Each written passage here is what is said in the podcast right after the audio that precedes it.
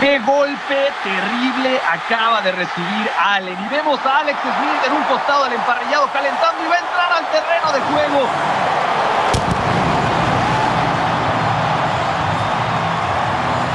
Espectacular que podamos ver al veterano coreback de regreso en los emparrillados casi dos años después de una lesión terrible en el noviembre de aquel 2018. Alex Smith lanzará su primer partido. Estamos en el segundo cuarto y un pase del lado derecho que es perfecto.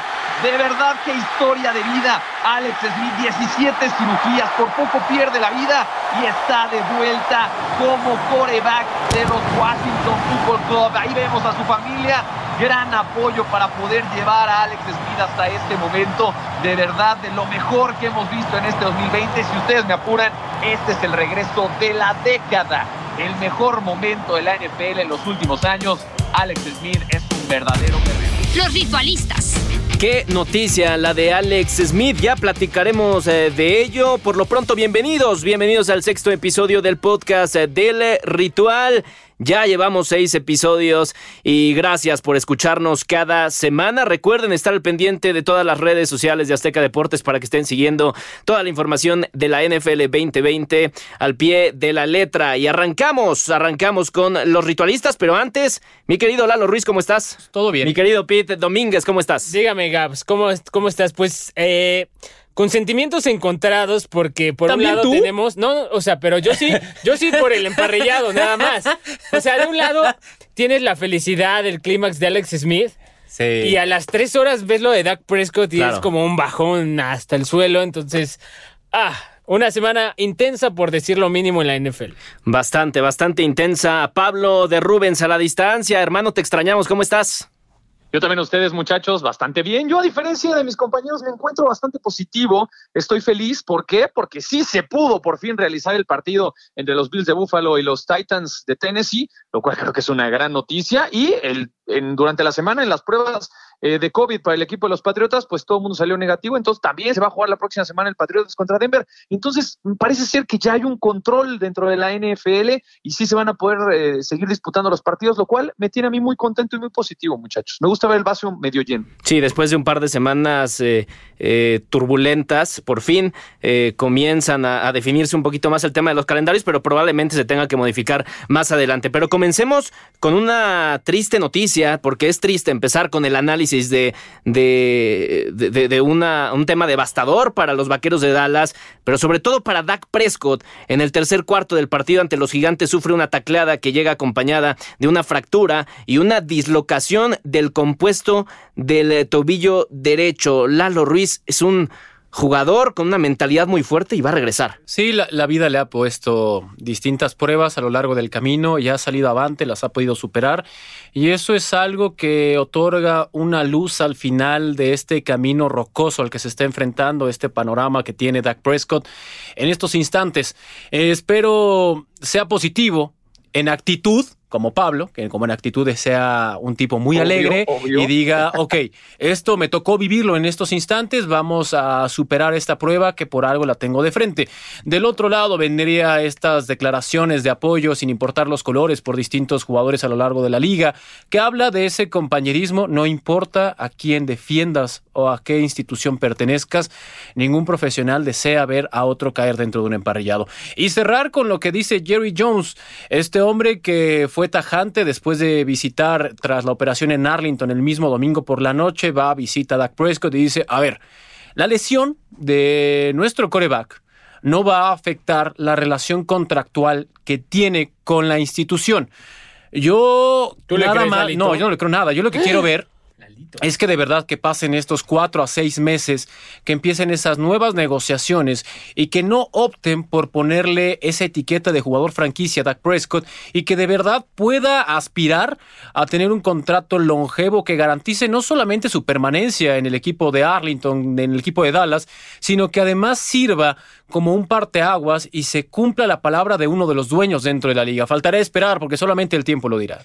Mm, Pablo, ¿crees que coincides con, con Lalo? ¿Crees que fueron eh, simplemente palabras las de Jerry Jones para quitarse de encima un tema momentáneamente? Mira, yo, yo pienso que a lo largo de su estancia en los Vaqueros de Dallas, Jerry Jones ha demostrado que es un sujeto aferrado y creo que nadie lo puede negar. Una vez que entras a su corazón o una vez que está dentro de sus objetivos, algún tema en específico no lo suelta para nada. Llámese Jason Garrett, llámese Tony Romo, llámese objetivos que nadie entiende por qué los apoya o por qué continúa con esos proyectos, pero lo hace. Si Dak Prescott ha llegado a su corazón, me parece que Dak Prescott va a recibir su contrato millonario y los vaqueros de Dallas estarán tranquilos para los próximos años. El tema de Dak Prescott, la verdad es que es lamentable y bien lo comentaba Pita al principio del programa. Vienes muy contento porque Alex Smith acaba de regresar de una lesión complicadísima casi dos años después, que casi, digamos que puso en peligro su vida y ahora viene una lesión de Dak Prescott. El rostro de los compañeros de equipo dentro del emparrillado lo decían todo. Creo que esto es lo peor que le puede pasar a un deportista profesional,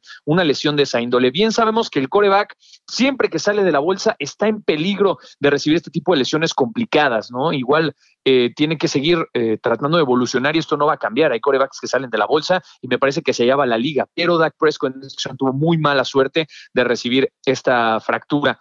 Yo estoy positivo de que va a estar bien, se le operó inmediatamente eh, y los pronósticos han sido muy buenos por parte de sus doctores.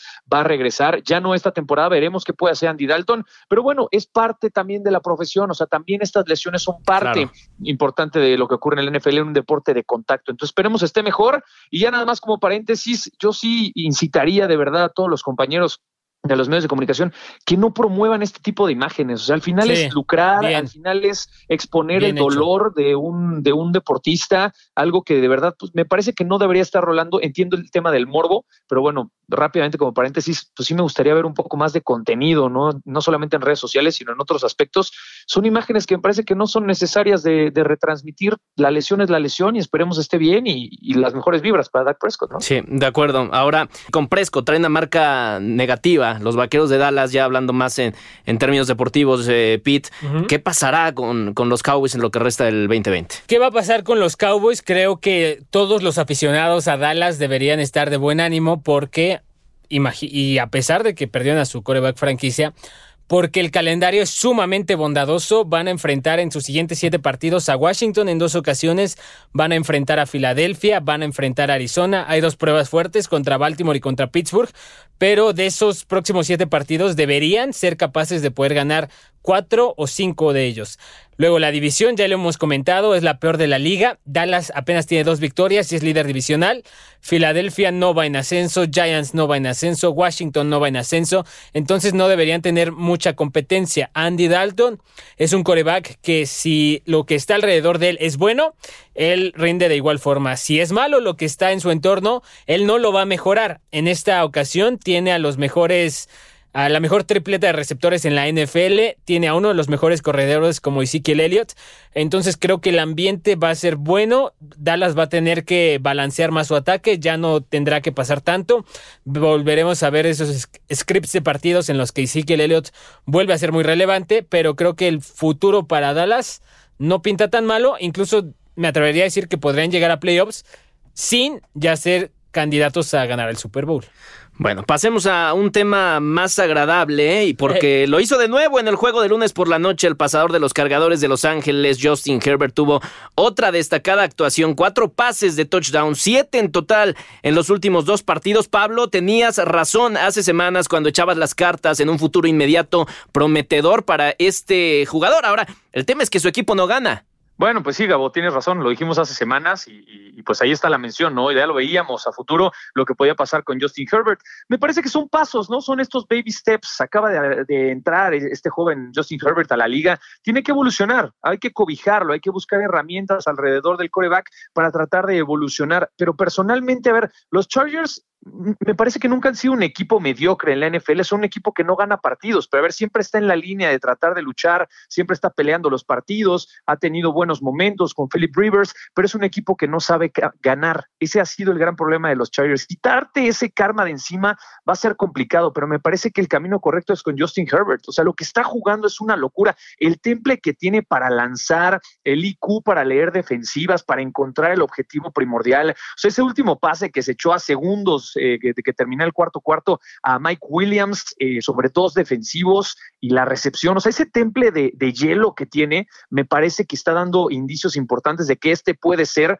uno de los nuevos rostros de la NFL. Así, ah, digo, y si sigue evolucionando, me encantaría poder ver año con año este Chiefs contra Chargers, Patrick Mahomes contra Justin Herbert. Me parece que es la nueva rivalidad de la conferencia americana, ¿no? Sin dejar de lado a Lamar Jackson. Pero Justin Herbert es un coreback completo me parece que falta un poco más reforzar la defensiva, encontrar tal vez un par de jugadores que se penetren al 100% con Justin Herbert, tratar de reforzar algunas posiciones y ya está. O sea, la verdad es que el equipo de los Chargers tiene con qué competir, tiene un buen proyecto y Justin Herbert lo ha exponenciado. Entonces, para mí, este muchacho tiene un futuro impresionante en la NFL si lo siguen apoyando y evidentemente se evita el tema de las lesiones, pero me encanta ver jugar a los Chargers. Es súper divertido y yo sé que Pedro estará de acuerdo conmigo súper divertido ver estos Chargers. ¿Es verdad, Pedro? Sí, sí, porque hay un hombre al que hay que darle mucho crédito, Pep Hamilton. Él es el, no es el coordinador ofensivo, no es el head coach, él es el, core, el coach de corebacks en los Chargers de Los Ángeles. Él es el responsable de ver este temprano éxito de Justin Herbert porque está haciendo muchas cosas de las que hizo Justin Herbert en su carrera en Oregon, que no eran espectaculares y que de hecho llevó a, tener varias dudas sobre Herbert si se podría acoplar al ritmo NFL, Pep Hamilton las está implementando en los Chargers, algo que debería ser completamente lógico para un coreback novato, pero que no muchos equipos lo hacen. Lo que sabe hacer bien, trasládalo al campo NFL y poco a poco le vamos a agregando herramientas a esta caja prueba de que Justin Herbert es un tipo que parece especial es el hecho de que sí perdió el partido contra los Chiefs de Kansas City, pero hizo que Mahomes y compañía tuvieran que llegar hasta el tiempo extra para ganarles. Sí perdió el partido contra los Bucks de Tom Brady, pero hizo que Tom Brady se esforzara al máximo de lo que lo ha hecho en este 2020 fue necesario cinco touchdowns de Tom Brady para que los Bucks salieran airosos de ese partido. Y en el partido de lunes fue necesario que los Saints llegaran hasta el tiempo extra para que se llevaran también este encuentro. Entonces Justin Herbert ya se le puso de tú a tú en su primera temporada a Patrick Mahomes, a Tom Brady, a Drew Brees y lo hizo sin su tackle derecho, sin su guardia titular, sin su corredor principal y sin su receptor número uno en varios partidos. Lalo, entonces eh, ya más allá de lo estadístico, de lo estético, sabemos que tiene un alcance, su brazo espectacular. ¿Qué le falta a Herbert para hacer que su equipo comience a ganar los partidos? Eh, pues esa es la incógnita que gira alrededor de los Chargers y no solamente con Justin Herbert en los últimos ocho o nueve temporadas, que es lo que ocurría igual con Philip Rivers, competían y al final les arrancaban el partido entre los dedos. Pero más allá de Justin Herbert y como lo decía Pedro, copiaron un modelo que ha funcionado y es una tendencia que hay que replicar. En Oregon, ¿cómo funcionabas? Ah, ok, vamos a hacer esto. Funcionaba con los patos, vamos a hacer una adaptación. ¿Cuál fue el caso previo? Stanford con Andrew Locke. Andrew Locke funcionaba de cierta forma con Stanford, traen a ese mismo entrenador y hace mucho más sencillo ese, ese acoplamiento al profesionalismo y el caso de Andrew Locke fue extraordinario el tiempo que duró. Justin Herbert sin duda es una de las figuras que debemos tener presentes y lo que le falta es apoyarse mucho más. Por ejemplo, mencionaban a Mike Williams. Hay que decir el tremendo partido que tuvo Mike Williams. Cierto es que tuvo eh, dos pases que demostró la potencia en brazo Justin Herbert, pero también hubo otros que iban un poco más arriba. Y el mismo Williams, que es gigante, es enorme. Inclusive el es un gran atleta, brinca y descarga ese ovoide y hace que fuera todavía más espectacular ese partido que a la postre terminan perdiendo por algo fortuito, un error en un gol de campo, una larga y posteriormente la defensa de, de, Nueva Orleans reaccionó. Y también del otro lado decirlo, el partido de Nueva Orleans, la cantidad de castigos defensivos que tuvieron les costó que alargaran este inicio y que empezaran a jugar y que el juego se pusiera bueno en la parte final del tercer cuarto y el cuarto cuarto fue sin simplemente espectacular. ¿Te acuerdas que en el partido de Chargers contra Chiefs, que fue aquí en el Estadio Azteca el año pasado, que tú y yo fuimos a ese, muy, muy amigos. Mike Williams hizo una recepción igual. Sí, extraordinaria. Es a lo que se dedica. Y, ahora con el cañón de Justin Herbert en el brazo, va a poder replicarlo más veces. Sí, sin duda es, una es un gran binomio que está comenzando a formarse. Esperemos se pueda consolidar. Y también decirlo que por tierra no le fue nada mal a los Chargers ese partido. Terminaron con Justin Jackson con 71 yardas. Joshua Kelly también ahí tuvo, no tantas, 29, pero 11 acarreos. tiene variedad, tiene tiene elementos para emocionar a toda la afición de los Chargers de Los Ángeles. Si es que lo hay. Sí hay, sí hay. Hay algunos que fueron renuentes a mudarse de San Diego a, Los Ángeles y fijaron, no le voy más a ese equipo. Algunos y se mudaron el barco. Sí, pero hay que decirlo, los Chargers parece que tienen en su ADN esa, esa competencia, ser competitivos a lo largo de todos los cuartos. La bronca es que cuando hay que cerrar Ahí está el detalle que se tiene que mejorar. ¿Qué les falta? Cerrar mejor los partidos y con eso hablamos mucho mejor de los Chargers. Y sabes que Lalo también ya van muchas temporadas quedándose en la tablita, cerca de ganar juegos, cerca de llegar, de conseguir el objetivo. O sea, ya son muchos años. Me parece que ya los Chargers están cansados de este tipo de resultados y han empezado a reaccionar y me parece que el camino correcto, la base correcta es Justin Herbert. Y yo siento mucho de verdad a todos aquellos que se bajaron del barco, de los Chargers porque próximamente van a ser grandes protagonistas en la liga, yo lo puedo decir, al igual que dijimos que Herbert iba a ir bien, yo les digo muchachos, los Chargers van a ser protagonistas próximamente en la NFL. Eh, próximamente oh, veremos este año no y el siguiente quizás tampoco, ah, pero, dentro de la ambigüedad lanzó y vaticinó ese pronóstico. Acuérdate que próximamente, hay, hay que darle tiempo, yo ya aprendí, digo, admiro la valentía de Pablo a no echar campanas al vuelo porque yo me acuerdo Marcus Mariota cuando llegó todos ya, no, Hall of Fame, próximo gran coreback de la americana y... Nada, ah. nada, es otra cosa, es otra cosa. Bueno, pasemos al siguiente tema porque después de un inicio desastroso de temporada con marca de 0-5, Dan Quinn fue despedido de los Atlanta Falcons. Lalo Ruiz, ¿hasta qué punto el Super Bowl del 2017 ha sido ese punto de inflexión que hoy se resuelve, que hoy desencadena la salida de Dan Quinn? No creo que sea lo que ocasiona la salida de Dan Quinn, sino tener a un equipo lleno de talento, plagado de estrellas y tener un arranque como el que ha tenido hasta el momento. A lo largo de toda su carrera, en cualquier organización en la que llegue, sea como head coach o como coordinador, va a estar a su espalda ese, recordatorio por parte de los retractores y por parte de los aficionados. El mayor regreso en la historia de un Super Bowl. ¿Pesó? No, pero fue ponderado como una sucesión de malos resultados. Eso sí la compro. ¿no? Tener un arranque de 0-5 no creo que es algo que puedas tú visualizar con un roster como el de Atlanta. Tener a Raheem como el nuevo head coach diciendo que Raheem Morris era el coordinador defensivo y dijeron, bueno, pues vamos a hacerlo ahora el nuevo head coach. Y pues, cómo le fue a Raheem Morris en Tampa Bay del 2009 al 2011, muy mal. ¿no? Y después viene una serie de. Viene una reestructura total porque están buscando un cambio para que esta temporada ya échenlo a la basura. Pero necesitan un revulsivo para que algo se modifique en esta tendencia negativa que han tenido hasta el momento. ¿Cómo quedaron todos los cambios? Porque no solamente fue el despido de Dan Quinn, fue también de Dimitrov, que es Thomas Dimitrov, el gerente general. Vámonos para afuera, tú también.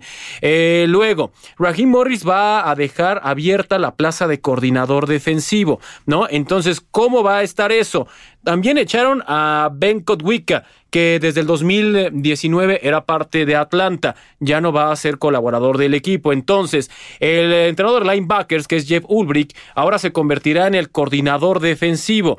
Eso pues deja un espacio abierto. El entrenador de corredores, Bernie Parmali, será el sustituto de Codwick en los equipos especiales. Es una reestructura total por parte de Atlanta. No puede ser que un equipo que hace tres años estuvo en un Super Bowl tenga un arranque de 0-5. Eso sí es para pensarse, no tanto el regreso o cómo Tom Brady y estos Patriotas consiguieron ese hito en la historia pesa, pero no lo corrieron por eso. Ahora, Pablo, la pregunta es si Matt Ryan eh, forma parte todavía de ese, de ese plan a futuro de los Atlanta Falcons. Cuando se le pregunta a Arthur Blank, propietario del equipo, sobre, sobre Matt Ryan, se notó eh, pues muy evasivo con esta pregunta. Es complicado ver hacia futuro porque, a ver, si los, los números no mienten, o sea, Matt Ryan es de los corebacks con mayor cantidad de yardas en la NFL temporada a temporada desde hace unos años para acá. Y ese Super Bowl me parece que terminó por consolidarlo como uno de los líderes dentro de la NFL. O sea, Arthur Blank debería entender también que él no debe de bajar al terreno de juego. O sea, cada vez que baja la cancha, el equipo termina por perder. Pero más allá de esa cabala, me parece que lo de Dan Quinn pasa ¿Neta crees en eso? ¿Neta? por supuesto que sí, Gabo. Ahí está el ejemplo. Yo no he visto a Arthur Blank en el emparrillado festejando una victoria del equipo. Pero bueno, por otra parte. No, yo sí lo he visto festejar, pero, no, pero... no triunfos relevantes. Por eso, claro, bueno, a eso me refiero. Pero yo sí lo he visto abajo y que su equipo gane. Pero a ver, Dan Quinn es una de las grandes mentes defensivas de la NFL. No me vengas. Me parece que se no lo puede me quitar. vengas. Sí, claro. Ese señor No fue el arquitecto de la legión del boom en los halcones Conste, marinos de Seattle. señor. Ese señor sabe lo que debe hacer a la defensiva. El tema también, a ver, del Super Bowl también pasó mucho por malas decisiones de Kyle Shanahan, también pasó mucho por otras cuestiones. No todo se lo puedes achacar a Dan Quinn, pero sí tenía todo en la mesa para tratar de llegar a otro Super Bowl. Sí tenía el talento, sí tenía las selecciones de draft, sí tenía una muy buena estrategia para tratar de regresar a Atlanta a los primeros planos. Y lo cierto es que me parece que no pudo explotar al 100% el talento de sus nuevos prospectos. O sea, tú tenías una columna vertebral a la defensiva en el Super Bowl, que era Ken O'Neill, Dion Jones y Big, Big- Big- Big Beasley, me parece. Era la columna vertebral que tú tenías a la defensiva y era espectacular verlos jugar. ¿Qué pasó con Beasley? Se fue a los Titanes, no ha pasado nada con él. Los otros dos se han lesionado, han ido, regresado. No supiste construir alrededor de esta columna vertebral nueva. A la ofensiva también has perdido algunos elementos. Pero si tú te pones a ver los últimos partidos de Atlanta, tienen todas las estadísticas, o sea, tienen todas las yardas a la ofensiva, tienen las recepciones de touchdown, a la defensa es donde empezaron a fallar. Para mí, Dirk Quarter, quien eh, eh, pues inició como coordinador ofensivo del equipo de Atlanta, hizo su chamba al 100%, pero yo no quiero decir que Atlanta le quiso tender la cama a Dan Quinn, pero algo raro estaba pasando. Pero lo acabas no de decir. posible que con tanto porcentaje para ganar partidos y con tantas posibilidades de ganar cinco partidos, no ganaste ninguno, es algo extraño, porque Atlanta tiene talento y Atlanta tiene números y estadísticas. Me parece que ahí hay algo raro que, que no logró consolidar las victorias del equipo esta campaña. Pete. A ver, lo siento mucho, señor de Rubens. Me, me molesta. No, no, no tienes me que estar molesta. acuerdo conmigo, ¿eh? Exactamente. Pero a ver, Dan Quinn, especialista defensivo, fue en Seattle y fue. Realmente creo que esto nos deja ver que el mérito es para Pete Carroll. Una vez que Dan Quinn llega a Atlanta, hace la defensa de los Falcons más sólida. Desde que perdieron el Super Bowl, nunca, las siguientes tres temporadas, nunca han podido estar en las mejores 20. Ya ni siquiera deja tú en el top 5 o top 10. Se supone que es un head coach con mentalidad defensiva, que es experto en armar esa parte. Tú lo acabas de decir, es un equipo que ganaba muchos partidos, que sumaba muchas yardas, muchos puntos, y tú como especialista defensivo no puedes armar un equipo que te haga mantener esa ventaja, el que está fallando eres tú. O sea, para mí Sí, ¿no? no, hay, no, no hay sea, fallo, es Dan Quinn. Es- Ahora, de Matt Ryan, fallas. para mí también ya hay, hay que volver a empezar. Tiene 35 años, no está en una parte acabada de su carrera, pero va en claro declive. Julio Jones ya tampoco es el Julio Jones que está al 100%. En este momento Atlanta tiene top 5 de selecciones de draft. Te puede caer un coreback perfectamente. Es el Trevor momento. Lawrence. Es el mo- Trevor o sea, En Lawrence. este momento tendrían que elegir a Trevor Lawrence. Si no es la uno, puede ser Trey Lance. Si no, puede ser Justin Fields. Puede ser el mismo Kyle Pitt- este, Kyler Trask. Entonces, creo que es el momento ideal para que Atlanta tire todo y vuelva a empezar. De acuerdo, junto con, Sí, sí. junto con los Jets y los Gigantes de Nueva York, los Falcons no tienen victorias en lo que va de esta campaña, pero los otros dos equipos tienen pasadores jóvenes, no van a ir por un quarterback en el próximo Uy. draft. Te No, no, sorprenderías. no, no, Y aparte, Te esa, esa comparativa es, es tendenciosa, es desleal. No puedes comparar el talento que tiene Atlanta contra las otras dos que acabas de decir. Es como si comparas un palo de yo golf solo dije que no van a ir por un coreback. No, no, no, un Gabo. Ahí sí, No, no, ahí no. sí, eh, eh, de, de mi draft que tanto, que tanto amo. Los Jets están en una posición en la que son muy propensos Sí, a tomar a, a Trevor coreback. Lawrence. Sí. Sam Darnold acaba su contrato de novato. Tú este año tienes que decidir si le vas a dar un contrato a largo plazo, te vas Claro. a comprometer con él, o si vuelves a tirar todo y empiezas desde cero, que les recuerdo, el gerente general Joe Douglas acaba de llegar este año. Nos vamos al trending. El trending. 693 días y 17 cirugías tardó Alex Smith en volver a las canchas, en volver a lanzar un pase luego de haber sufrido una grave lesión en un partido contra Houston en el 2018. Lalo Ruiz, ¿qué nivel de mentalidad debes tener para poder hacer lo que ha hecho Alex Smith? No solamente es Alex Smith y hay que dejarlo en claro. Alex Smith fue la persona que sufrió esa lesión después de que le cayera JJ Watt en ese fatídico partido en noviembre. Eso es cierto. Pero tuvo a una socia aparte de una gran atención médica. Alex Smith que esté de vuelta implica muchas cosas. Implica el milagro de una detección a tiempo de algo que pudo haber sido una tragedia.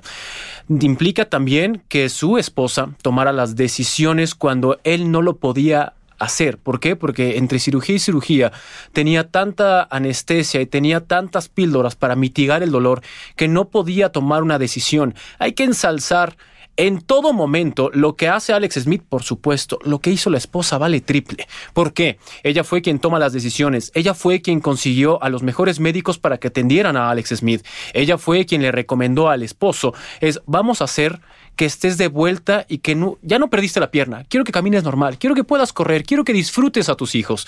Para hacer eso, independientemente de si vuelves o no a jugar, necesitamos atención extraordinaria y por eso acaba él en una clínica donde atienden a todas las personas que regresan con lesiones de un conflicto bélico en la Unión Americana. Tuvo especialistas que lo ayudaron y le enseñaron a caminar de nuevo, que durante mucho tiempo, y esa sí es la mentalidad de Alex Smith, apoyado en la esposa para poder comenzar de cero, arrancar y decir, ok, ya estoy de vuelta y ya puedo desarrollar mi vida normal, porque con él el dinero no es factor gracias a esa longeva carrera que tuvo dentro de la NFL.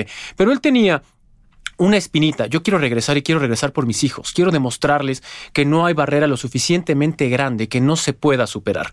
Y después de un largo tiempo de que tuvo mucho, muchísimos cuidados en el camino, que se cruzó con las personas adecuadas, vimos un milagro 693 días después de regresar a Alex Smith a un emparrillado. Un emparrillado donde también enmarca que el coreback titular eh, era otro porque habían banqueado al que Haskins no estaba dando lo que se esperaba de él. Lo, lo quitan del roster y, y, en ese partido termina con una infección estomacal, o al menos eso reportan que no estaba activo.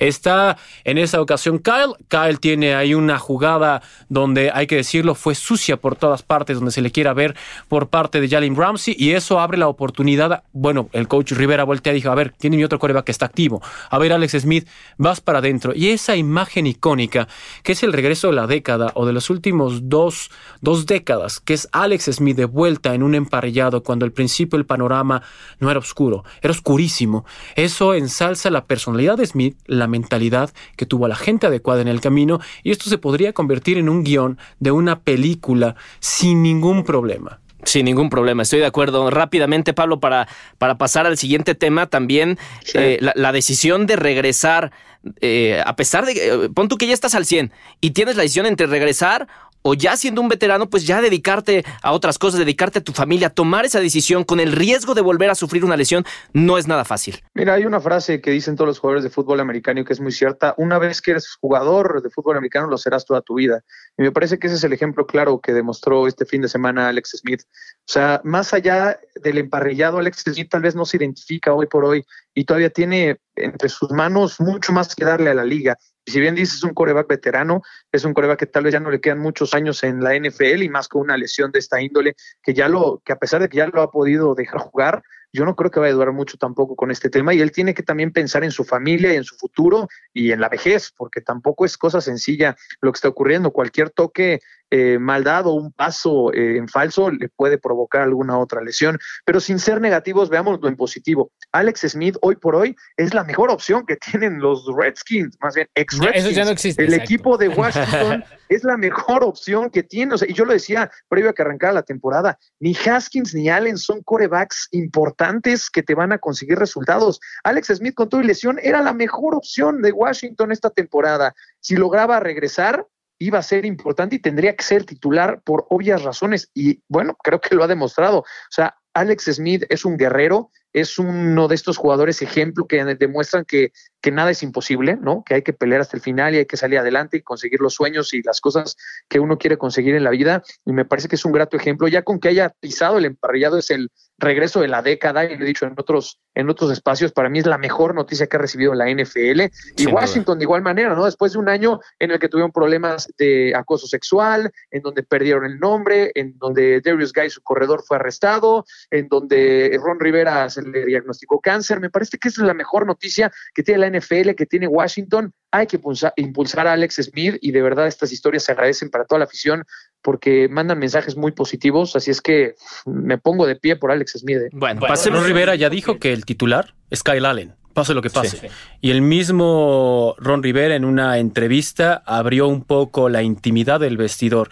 Dijo, yo también fui a platicar con Alex Smith, le dije que Kyle Allen, si está sano, que empezó a entrenar de vuelta el miércoles, si él está sano, va a ser mi titular. No importa lo que diga el resto. Lógico, el alito, no, no, es que, es que ojo, que regrese, que regrese Alex Smith es una historia de éxito sin duda.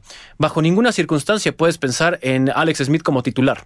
Bajo ninguna. Y el mismo Ron Rivera, con toda la sensibilidad que lo caracteriza, ha sido claro. Mi titular es Kyle Allen. Ah, tienes que ver los números. Tuvieron la misma cantidad de pases lanzados, misma cantidad de completos. Alex Smith 37 yardas, Kyle Allen 74. Pasemos al último tema de este trending y esto es a lo que yo llamo sacar ventaja y es que Tom Brady aprovechó el meme que le hicieron sobre la confusión que tuvo en el partido en contra de Chicago al no saber que era cuarto down. Eso eh, por sí solo ya, ya es trending, pero después colocó en esa imagen la cara de LeBron James para felicitarlo por su cuarto anillo de la NBA. Está muy bien, Pete, que se tome las cosas con humor y aparte que aproveche para felicitar a una leyenda, a otra leyenda. O sea, eh, LeBron James no es una leyenda. ¿Por qué no? con cuatro. Pero Lalo, a ver, vamos a hablar una leyenda. Vamos a hablar un poquito de NBA. Es el único jugador en la historia que ha ganado tres MVPs de finales con equipos diferentes. Ah, Fue a salvar al Hit de Miami. ¿Por qué? Esto tuvo que haber sido o sea, Los primeros dos partidos ve, ve los minutos jugados, ve los puntos que ha conseguido Anthony Davis y ves cómo la NBA también no se metió en problemas y lo más sencillo era darle el MVP a LeBron James. Pero eso no es una leyenda. Pero bueno, ve los puntos del último partido, es LeBron James. campeón. Jugaron contra el hit de Jimmy Butler, nada más, por favor. No me jodas, el mejor equipo es como si ahorita desprecias a los A ver, señores, si quieren hacemos un podcast de NBA en otro momento. estaría bueno. Estaría bueno también, pero bueno, por lo pronto Tom Brady ha conquistado seis anillos de Super Bowl, LeBron James cuatro de la NBA. Nos vamos a los partidos de la semana. Partido imperdible. Adelante, Pete. Me lo dejaron de pechito y eso que escogió primero el señor de Rubens. Los Bills de Buffalo contra los Chiefs de Kansas City es Puede que sea el próximo enfrentamiento de la conferencia americana que antes eran los Tom Brady contra los Peyton Manning, Josh Allen contra Patrick Mahomes. Los dos equipos llegan ganando la mayor parte de sus partidos. Va a ser un agarrón que, ojo, podría estar en juego desde ahorita. ¿Quién va a ser el primer sembrado en la conferencia americana? Además, los dos corebacks ya le metieron sabor. Patrick Mahomes dijo que él puede lanzar 83 yardas. Él le dijo a Josh Allen, a ver si muy gallo, ven para acá a ver quién lanza más fuerte. Lalo Ruiz por segunda semana consecutiva tenemos a los Chargers en un partido de la semana. Sí, pero que empiece Pablo. Quiero escuchar a Pablo y sobre todo el, partido que él seleccionó, porque llama mucho la atención y después me aviento el de los Chargers y diré por qué hice esto. Venga, arráncate, Pablo. Oye, Lauro Ruiz, muchas gracias. No, gracias a ti, amigo. Gracias a ti. El de, los, el de los Browns contra los Steelers, porque esta ha sido una división me parece que de las más flojas en la NFL en los últimos años, porque Steelers en una época prácticamente tenía asegurado el, liderato de la división, eh, pues simplemente por estar presente y por tener buenos números. Ni el equipo de los Ravens, ni Cincinnati, ni los Browns peleaban realmente esa división. Hoy por hoy es una división que me emociona bastante. O sea, tienes grandes potencias de la conferencia americana, los Ravens número uno, y ahí se está peleando el número dos, los Browns junto con los Steelers, y unos Steelers que tal vez no andan en su mejor momento, ya les está costando más trabajo ganar la división. Claro que quiero ver este partido, porque los Browns han perdido un solo encuentro en toda la temporada y ahora sí se enfrentan a los Steelers. Por fin vamos a ver a estos dos equipos en un muy buen nivel y claro que va a haber espectáculo entre dos buenos corebacks y dos potentes defensivas. Claro que lo destaco. Pablito. Dígalo. De las últimas siete temporadas, los Steelers solo han ganado tres veces la división. Buen dato. Pedro Domínguez, por favor. Lalo Ruiz. No, hace, hace, hace, una, hace una semana mugroseaba a los Browns, ahora en salsa a los Browns y a los Steelers, veremos qué es lo que pasa. Pero bueno, yo voy con otro que llama mucho la atención y es los 49ers, unos 49ers que sorprenden al caer contra Miami. Ojo, no dejen de poner atención en lo que son los Delfines de Miami, es un equipo infravalorado, nadie les tira un pepino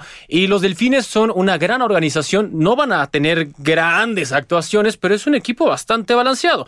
Pues eso me llama la atención. Y yo elegí el de Chargers contra San Francisco porque quiero ver qué es lo que hace el señor Justin Herbert, quiero ver qué es lo que hacen con Williams, porque van a ganarle a San Francisco. es que ya, que, ya si no le ganan, es porque si no le ganan es porque están muy mal. No, hombre, ¿de qué hablas? La NFL, si algo no hay seguro, es el resultado en comparación. Sí, sí, eso puede mutar. Pero de verdad, yo quiero seguir viendo el binomio con Williams. Estamos olvidando a Keenan Allen y Keenan Allen es uno de los mejores, pero está ahorita lastimado. Entonces, ¿quién es tu siguiente objetivo principal? Ah, pues lánzasela a Williams. Entonces, por eso me llama la atención, porque San Francisco no va a poder jugar a ver quién mete más puntos. Va a intentar controlar a Justin Herbert y va a ser muy complicado que controlen a Justin Herbert. De acuerdo. Pues ahí están los partidos. Oye, rápidamente, rápidamente. Venga, venga, venga seis participaciones en playoffs en los últimos 10 años para los Steelers, Pete. Digo, ya no Pero eso, enganchado. eso no tiene nada que ver con eh, eh, a ver, lo único, lo único, que voy a decir, este ya se acabó. voy a decir, lo único que voy a decir es que dijiste que Steelers ganaba muy fácil. De los últimos ah, nueve ha ganado tres veces la división. No se pueden enganchar más. se acabó ese tema. Nos tenemos que ir, señores. Muchas gracias. Luego lo discutimos. Gracias de verdad a todos ustedes por estar con nosotros en estos poquito más de 30 minutos. Nos esperamos. Poquito más, perdón. Los esperamos la próxima semana. Gracias, Lalo. Gracias. Speed. Gracias a la distancia a Pablo de Rubens. Nos vemos la próxima. No te pierdas el próximo episodio del podcast del ritual.